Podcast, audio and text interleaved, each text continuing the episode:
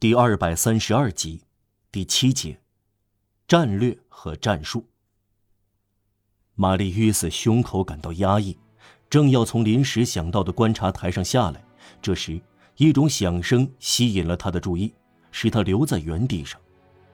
陋室的门刚才突然打开了，大女儿出现在门口，她脚上穿着男人的大鞋，沾满了泥浆。泥浆一直溅到他红彤彤的脚踝上，他披着一件破烂的旧斗篷。一小时前，玛丽·伊斯没有见到过，但他可能放在门口，以便获得更多的同情。他出门时大概又穿上了。他走进屋里，在身后掩上门，停下来喘口气，因为他气喘吁吁。然后他用胜利和快乐的声音叫道：“他来了！”父亲回过头来，女人别转过头来，妹妹一动不动。谁呀？那位先生。那位慈善家吗？是的。从圣雅各教堂来的。是的。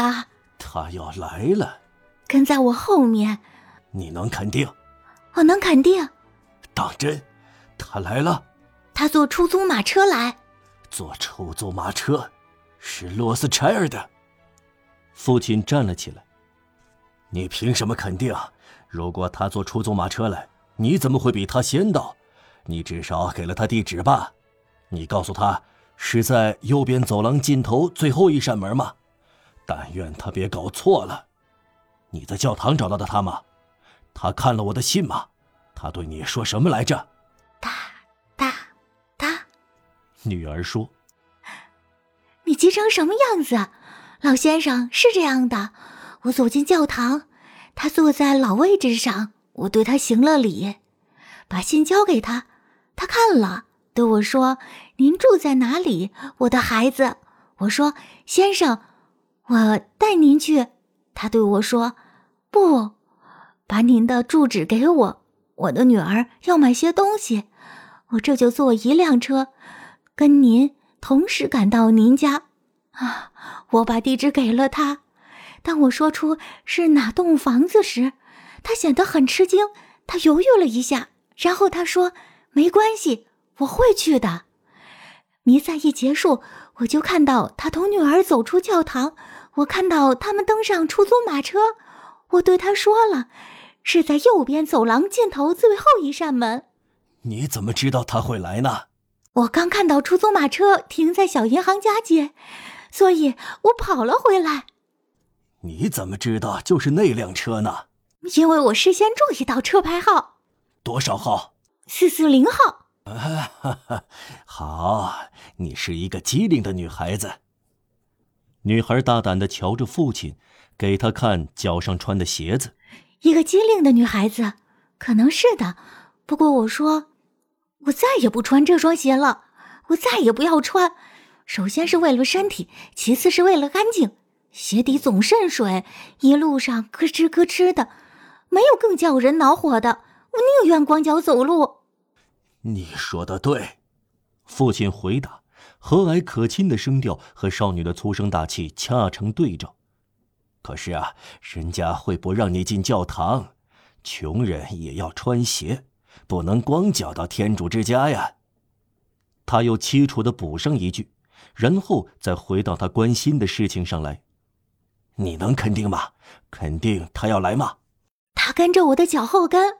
他说：“那男人挺起胸来，他的脸放出光彩。”老婆，他大声说：“你听到吗？慈善家来了，把火灭掉。”惊讶的母亲一动不动，父亲以卖艺小丑的灵巧抓起壁炉上的一只破罐将水泼在燃烧的木柴上，然后他对大女儿说：“你把椅子的垫槽扯出来。”他的女儿一点也不明白，他抓起椅子踹了一后跟，于是成了没草垫的椅子。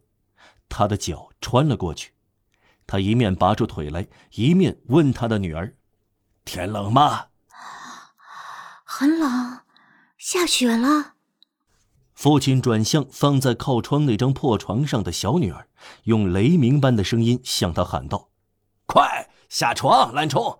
你什么事也不干，去敲碎一块玻璃。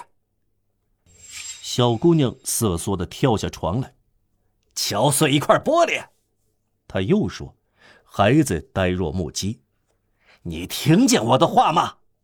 父亲又说一遍：“我对你说，敲碎一块玻璃。”孩子被射服了，踮起脚尖，一拳打在玻璃上，玻璃打碎了，哐当的掉了下来。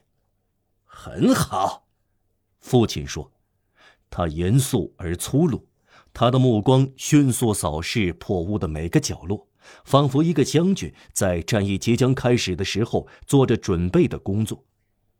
母亲还一声没吭，站了起来，她的声音缓慢而低沉，问出来的话好像凝固了似的。“亲爱的，你想干什么呀？”“你上床吧。”男人回答，声调不容争议。母亲顺从了，沉甸甸的倒在一张破床上。但角落里传来了一阵呜咽声，“怎么回事？”父亲叫道。小女儿没有从他蹲在那里的暗邹处走出来，只伸出血淋淋的拳头。打碎玻璃时，他受了伤。他走到他母亲的破床边，无声的啜泣着。这回轮到母亲坐起来叫道：“你看看清楚，你干的蠢事，打碎你的玻璃，他却割伤了。”啊，好极了，男人说，在预料之中。怎么好极了？女人又说：“住口！”父亲反驳说：“我取消言论自由。”然后他从自己身上撕下妻子的衬衫，做成一条绷带，迅速给小女儿包扎流血的手腕。包完以后，他的目光满意的落在撕碎的衬衣上。衬衫也算一样，他说：“嗯，统统都像模像样。”一阵寒冷的北风透过玻璃窗吹进房间，外面的雾也涌了进来，仿佛被无形的手隐约的撕开，像白絮一样扩散开来。透过打碎的玻璃窗，可以看到在飘雪。昨天圣腊节的太阳预告的寒潮。果然来了。父亲环顾四周，似乎要肯定什么也没有遗忘。他拿起一把旧铲子，把灰撒在湿焦的柴上，把焦柴全部遮没。然后他挺起身来，靠在壁炉上说：“现在我们可以接待慈善家了。”